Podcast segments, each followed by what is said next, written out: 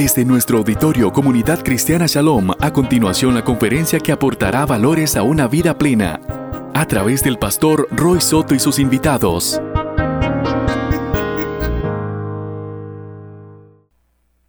En y en uno de sus párrafos dice que a los 10 años un niño ya sabía el Pentateuco de memoria.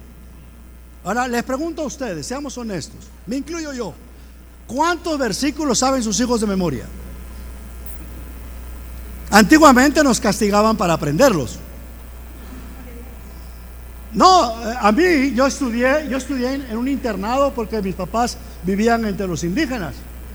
Y la directora del internado nos exigía que para hacer la tarea de la escuela necesitábamos recitarles de memoria algunos textos bíblicos. Entonces ahí por eso me sé de memoria el Salmo 19, el Salmo 8, el Salmo 1, el Salmo, muchos salmos, todas las bienaventuranzas, todo el decálogo. Y siga para adelante. Y muchos me lo sé en Reina Valera 1909. Porque nos obligaban a aprenderlo. ¿Se imaginan que en lugar de que te salga una mentada de madre, que a muchos ticos le sale como bendición del día, Sí, porque he oído profesoras de la universidad que se saludan con el hijo de tal. En los autobuses, ¿no lo han oído algunos de ustedes? Sí. Que en lugar de esto te salga una palabra de bendición, porque lo que está saturando tu vida es la palabra del Señor. Entonces, este elemento es muy importante y por eso es importante lo que dice, ¿verdad? Hay una dinámica pedagógica en ese texto. Tiene el qué, o sea, el tema, tiene el cómo, tiene el cuándo, tiene el dónde y tiene el quiénes. El tema es, son los versículos 4 y 5. ¿Cuál es el tema que hay que enseñar en los hogares? Y como consecuencia en los templos y seminarios. La fidelidad total a Dios. Escucha Israel, nuestro Señor es nuestro único Señor. No hay otro. Ese es el versículo 4. Versículo 5, Ama a este Dios con toda tu capacidad mental, intelectual, decisiones políticas, económicas, tu ideología. Tiene que pasar por el amor de Dios, no por el PAC no por, la, por esos dos que ya están muriendo. ¿Cómo se llama? Este, el, el Pecusa, ¿no? ¿Cómo se llama? El Push. Y liberación. ¿verdad? Que hasta un expresidente cada vez que piensa en eso se pone a llorar. Este, Pepe, ¿no? Pepito, Pepito llora mucho. No, no puede ser eso, hermanos. Yo he oído familias cristianas que tienen más fidelidad a esos partidos que al Señor o a la liga, que ahorita está media, media media, o media total, los morados, etcétera, etcétera. Y vayamos a otros países, vayamos a otro país, lo mismo pasa. En, en allá en Argentina yo he visto hermanos de la iglesia donde participamos que como está jugando este, el River o Boca o San Lorenzo, llevan su radio, prenden su aparatico. Entonces está uno predicando y ahí por ahí dice, metieron gol, ¿verdad? Porque lo oí. En pleno culto. Sí, este, ¿qué quieres decir? Levantaste la mano.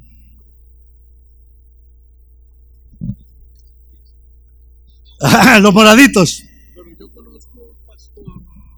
Yo conozco a un pastor acá cuando yo estaba niño, en una iglesia bautista, en alguna parte de San José, que mejor no digo, que cuando jugaba esa prisa, él jugaba con el, en aquellos años el, el, audífono y el radiecito de transistores pequeño en el púlpito a la par de la Biblia.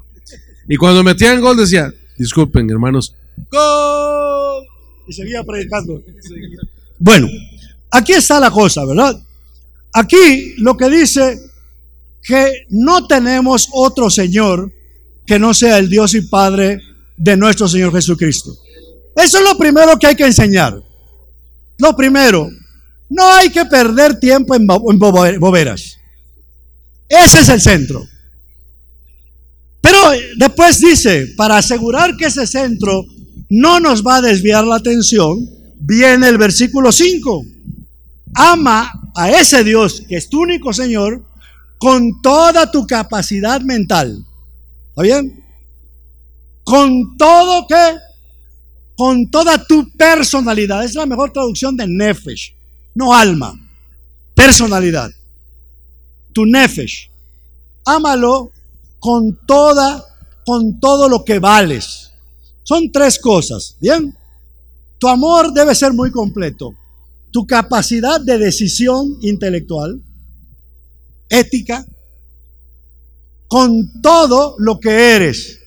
No tienes que pedirle prestado a nadie una personalidad porque Dios al crearte a su imagen y semejanza ya te dio la tuya. Padres, madres, no cometan el pecado de tratar de proyectar sus personalidades a las de sus hijos.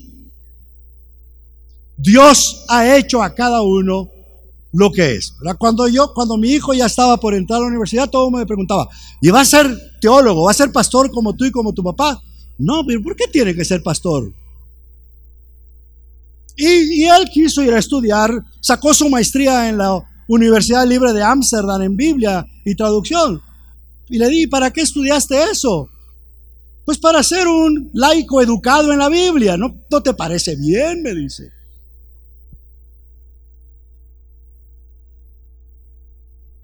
Y eso me hace recordar de un pastor, ¿verdad?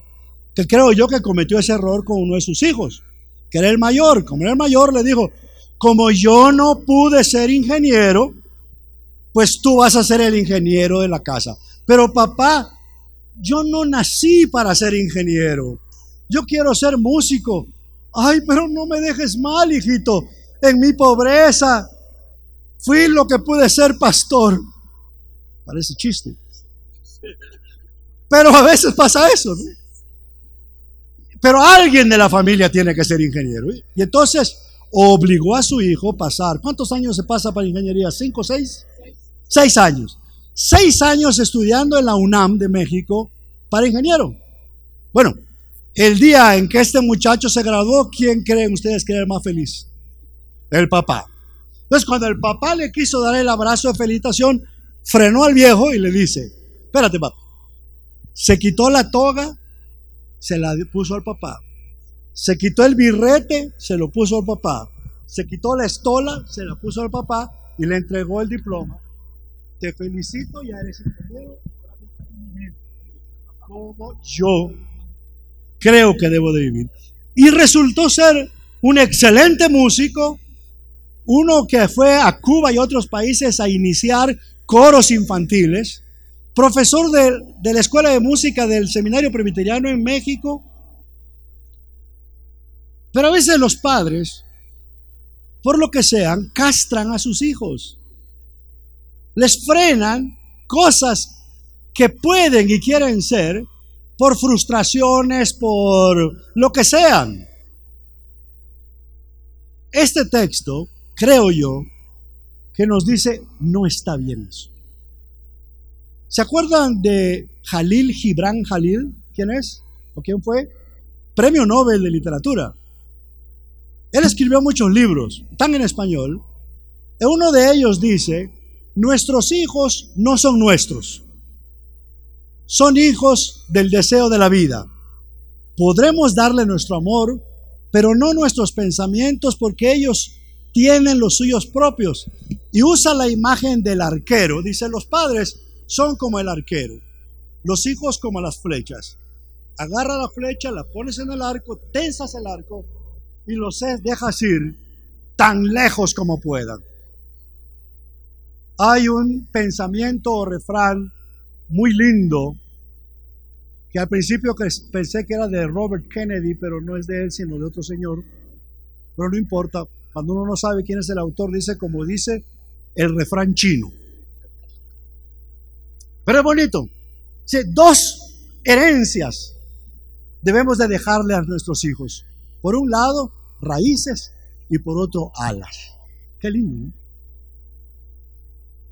Raíces y alas, alas. Creo que este, este texto,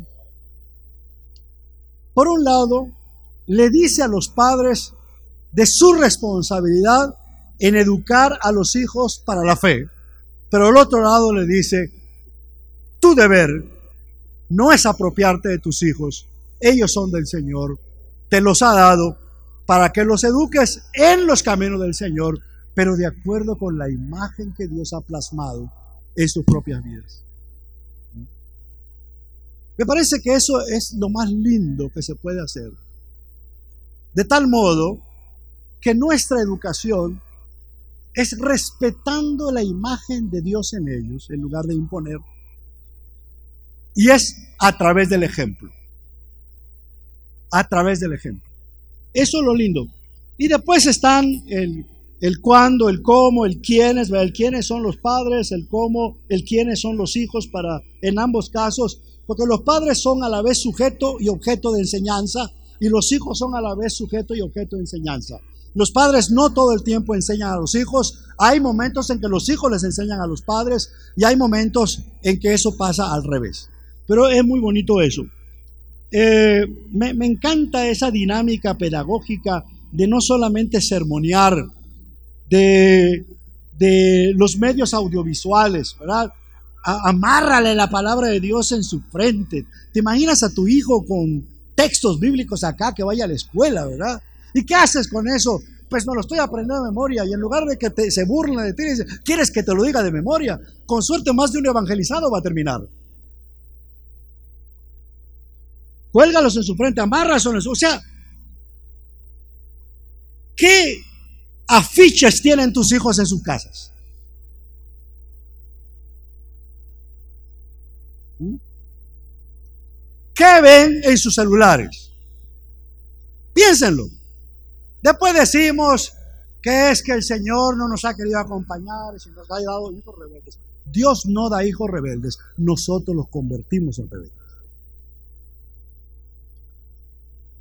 Entonces me parece que este centro, este centro, es muy serio. De allí la hipérbole. A veces Dios, sonriendo, dice, ah, esta pareja de padres está queriendo hacer lo máximo que puede, pero no puede. Ah, le voy a dar permiso que,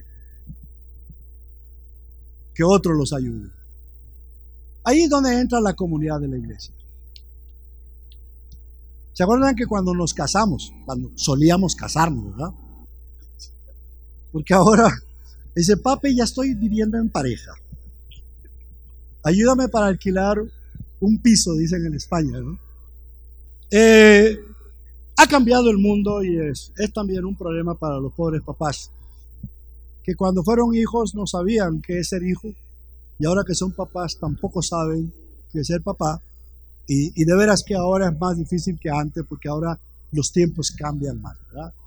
Yo pertenezco a la generación de los baby boomers y duró bastante, pero ahora los del siglo XXI, los millennials, yo no sé cuántas X llevan, parecen cervecería. La, México 2, x 3X, 5X. O pornografía, ¿no? Las muchas X. Ese es el desafío que tenemos. Y una de las cosas que este texto me parece que no nos quiere dejar pasar por alto es esa totalidad del amor de Dios en nuestras vidas. Voy a leerlo para no tardarme mucho con esto, creo que está claro lo que escribí. De acuerdo con este texto, no hay manera de serle totalmente fiel a Dios si no se entra en el contexto de esa hiperbolidad del mensaje bíblico a la que me he referido en la introducción de este trabajo. Gracias a Dios por esa santa exageración, a la que nos permite llegar a la, literatura y sus leyes y reglas. Deuteronomio 6, 4 al 9 ofrece el marco de enseñanza, relación y vida de cada miembro de la familia de Dios, del pacto o alianza. Debe de obedecer y de sumergirse para poder vivir una vida protegida, por un lado, de obligación por los, por los demás, y por otro lado, el ser totalmente lleno del amor de Dios. Todo ello se hace posible cuando media el amor de Dios hacia y desde nosotros. La singularidad de Dios como único Dios y el amor total e indivisible a Dios, ama a tu Dios con todo lo que piensas, con todo lo que eres, con todo lo que vales, sirven como una malla o red protectora para nuestro vivir cotidiano y nuestras relaciones personales, tanto a nivel familiar, comunidad de fe y sociedad at large. He llegado a la conclusión de que nuestra vida, para vivirla en toda su plenitud, debe de estar saturada del amor de Dios. Mis diálogos, mis relaciones, mis acciones y persona, perdón, y conducta con los demás, solo podrán ser positivos y beneficiosos siempre y cuando Dios y su amor medie entre la otra persona y yo. De este modo, mi cariño, mi amor, mi respeto, pero también mi reproche, enojo o disciplina, solo podrán tener un resultado fructífero y positivo si entre la otra persona y yo media el Señor. O sea, si nuestra vida está saturada del amor de Dios y todo lo que hagamos, todo lo que digamos, toda nuestra conducta, todas nuestras relaciones pasan por ese matiz, entonces mi relación con mi familia o con cualquier otro miembro de la iglesia no es directa, es a través de Dios. Y eso salva la relación, porque antes de definirte desde mi perspectiva, te defino como una persona a quien Dios ama. ¿Mm? Por lo tanto, y le voy a leer lo que dice Dietrich Bonhoeffer, porque Dietrich Bonhoeffer, en su libro Vida en Comunidad, dice algo similar a lo que lo estoy diciendo. Lo tengo que haberlo copiado yo porque él vino antes que, que mí. Pero es muy lindo lo que él dice en su libro Vida en Comunidad. Entre mi prójimo y yo está Cristo. Por eso no me está permitido desear una comunidad directa con mi prójimo. Únicamente Cristo puede ayudarle como únicamente Cristo ha podido ayudarme a mí.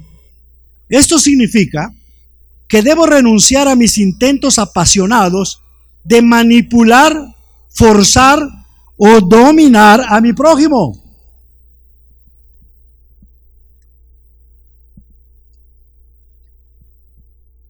Mi prójimo quiere ser amado tal y como es, independientemente de mí. Es decir, como aquel por quien Cristo se hizo hombre, murió y resucitó, a quien Cristo perdonó y destinó a la vida eterna. En vista de que antes de toda intervención por mi parte, Cristo ha actuado decisivamente en él, debo dejar libre a mi prójimo para el Señor, a quien pertenece y cuya voluntad es que yo lo reconozca así. Voy a abrir un paréntesis. A veces he escuchado de gente que dice, líderes sobre todo, que Dios les dio la visión a ellos y que por lo tanto, como Dios le dio la visión a ellos, todos los demás miembros de su iglesia, todos los demás miembros de su familia tienen que vivir de acuerdo con esa visión. Y ahí estamos paletas. Porque si la visión es de Él, a través de la perspectiva de quién vamos a entender la fe, a entender las ofrendas y a entender todo. Pastores, líderes, su relación con sus ovejas no es directa. El cuerpo de una mujer no les pertenece a ustedes, pastores, porque hay pastores bandidos, como hay pastores buenos. Manosear a niños y niñas. No puede darse, no debe darse si Cristo media entre nosotros. Porque la iglesia no es una sociedad como otras sociedades. Es el cuerpo de Cristo, de la familia de Dios. Y por lo tanto esto que estoy leyendo acá y cómo estoy entendiendo el Shema es de vital importancia. Si nuestra vida está saturada del amor de Dios, todas nuestras relaciones tienen que ser mediadas por Él. Sigo leyendo, sigo leyendo. Esta vida, en vista de que antes de toda intervención por mi parte, Cristo ha actuado decisivamente en mi prójimo, debo dejar libre a mi prójimo para el Señor a quien pertenece y cuya voluntad es que yo lo reconozca así. Esto es lo que queremos decir cuando afirmamos que no podemos encontrar al prójimo sino a través de Cristo. El amor psíquico crea su propia imagen del prójimo, de lo que es y de lo que debe ser. La búsqueda del príncipe azul. La búsqueda de una mujer que se pueda someter a mí, que piense como yo. Una, una señora me decía aquí en Costa Rica hace muchos años, casada con un abogado cristiano, que ellos era una familia en paz porque nunca había pleito. Y le dije, ¿cómo? Dígame, yo me voy a casar pronto, dígame la receta. Ah, es que yo me someto siempre a mi marido. Ándale.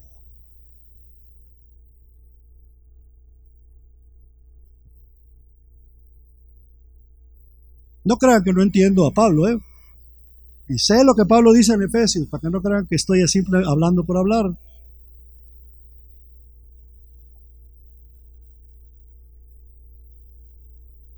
Si yo amo a mi esposa en el Señor, que duerma tranquila si viajo, ¿por qué no es porque estoy enamorado de ella, sino porque hice un voto de pacto con el Señor, de que ahora sea pobre, sea rica, tenga o no tenga propiedades, esté físicamente bella como pensé que iba a durar, ya porque nacen los hijos y vienen las estrías y le echamos la culpa a la mujer de las estrías y nosotros somos responsables de ello, a menos que haya pasado otra cosa.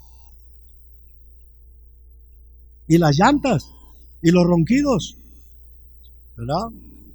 La falta de cabello. Hay que ser honestos, hermanos. A veces le he preguntado a la gente, ¿por qué es que te divorciaste? Ah, es que entre nosotros feneció el amor. Ah, qué lindo.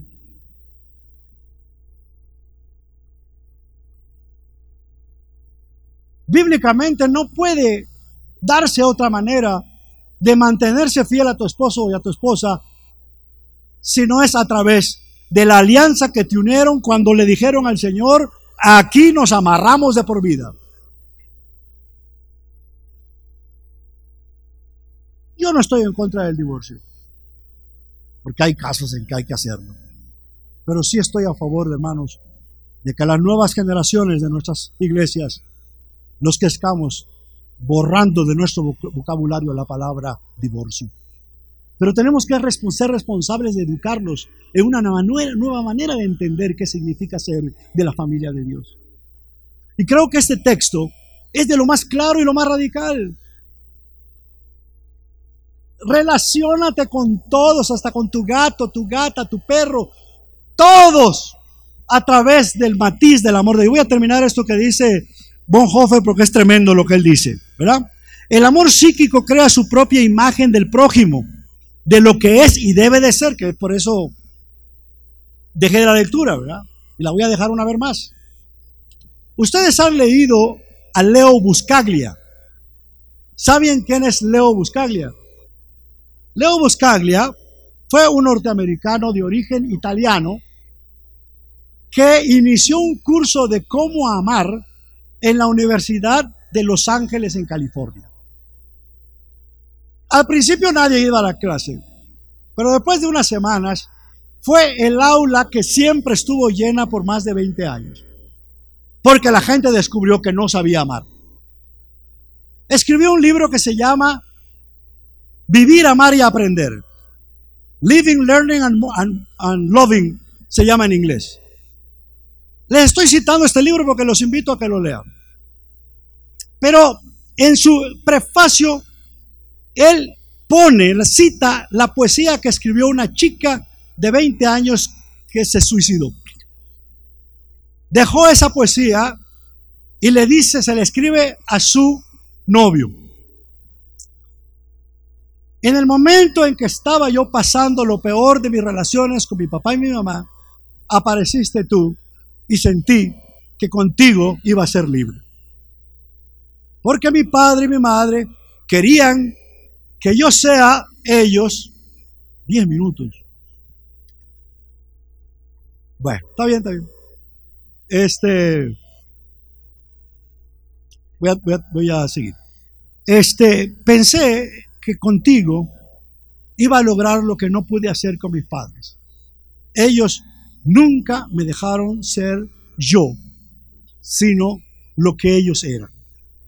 Y ahora resulta que cuando yo te digo que quiero hacer tal cosa, que pienso hacer tal cosa, tú me dices, ¿y dónde quedo yo? Y siempre termino haciendo lo que tú quieres que yo haga y que sea. Esto no es libertad y ¡pa! Él escribe muchas cosas en ese libro y uno de los que más me impactaron es que la manera en la que nosotros descontamos a los demás es etiquetándolo. El gordo, el calvo, el negro, el indio, el jiguirro, para los que oyen pelando el ojo, y cosas así. Una vez estábamos hablando mal de un profesor del seminario acá, que no nos caía bien a la mayoría, y Estelita, Estelita, ¿cómo se apellida? La, la, este, la que, ah, la capellana de Ceballos, una ecuatoriana, fue compañera mía. Después de que recontablamos mal de ese profesor, y ella nos escuchó con mucha paciencia allá en la clínica bíblica, nos dice, ¿y no se les ha ocurrido que ese que no les cae bien es hijo de Dios? y nos abraza a todos y nos hace orar por Él. Qué lección sota nos dio. El profesor Barco, el profesor así, el este, lo otro.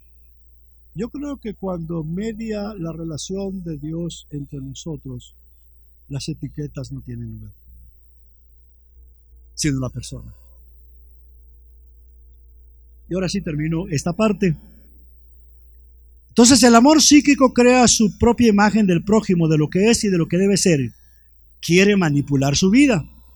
El amor espiritual, en cambio, parte de Cristo para conocer la verdadera imagen del hombre, la imagen que Cristo ha acuñado y quiere acuñar con su sello. El amor psíquico vive del deseo turbador incontrolado e incontrolable. El amor espiritual vive en la claridad del servicio que le asigna la verdad. El uno esclaviza, encadena y paraliza al ser humano. El otro le hace libre bajo la autoridad de la palabra. El uno cultiva flores de invernadero. El otro produce frutos saludables que crecen por voluntad de Dios en libertad bajo el cielo, expuestos a la lluvia, al sol y al viento. En un estilo de vida mediado por el amor de Dios, los antivalores del sistema en el que vivimos el del status quo, no tienen cabida. Todo el libro de Deuteronomio, el Decálogo, un buen número de profetas, la enseñanza de Cristo y los escritos de Pablo son muy claros en eso. ¿Por qué niñez y juventud para un futuro mejor, un mundo no apto para adultos? Lo que sigue lo resumo antes de que me corran de acá. Desde hace cerca de 30 años he desarrollado hermenéutica y teología desde la metáfora del niño. Mucha gente cree que yo lo escribo pensando en los niños, pero yo no pienso en los niños, pienso en los adultos, porque los que tienen problemas no son los niños, son los adultos. A veces hay una asociación que no me gusta, pero pues ahí tiene que participar. Alianza pro evangelización del niño. En la Biblia dice, no, no le pongas alianza pro evangelización del niño, alianza pro evangelización del adulto, especialmente del pastor. ¿Por qué?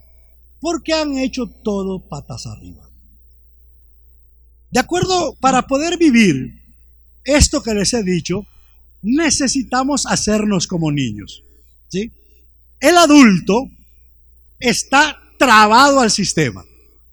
¿Por qué los adultos inventaron la teología de la prosperidad?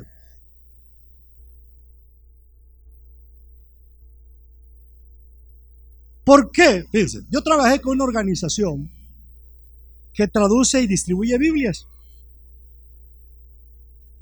Una vez choqué con el secretario de una sociedad bíblica porque me dijo, ¿cuánto deben de ganar los traductores indígenas? Pues lo mismo que los traductores no indígenas. Ah, no, no, no, no. Es que ellos siempre deben de ganar menos que nosotros. Ah, qué lindo, le digo. Gracias. El pastor ya me dio la autoridad. E, entonces, ese tipo de cosas, claro, siempre terminé peleándome con algunas personas. Pero ese es el asunto. ¿Por qué al indígena hay que darle un sueldo menos? Eso lo, inventan los adultos. Bueno, otra, cosa peor. Yo era el coordinador de la traducción de la lengua de la Biblia maya yucateco. Y Yucatán es caliente como el como cañas. Conocen cañas, ¿no?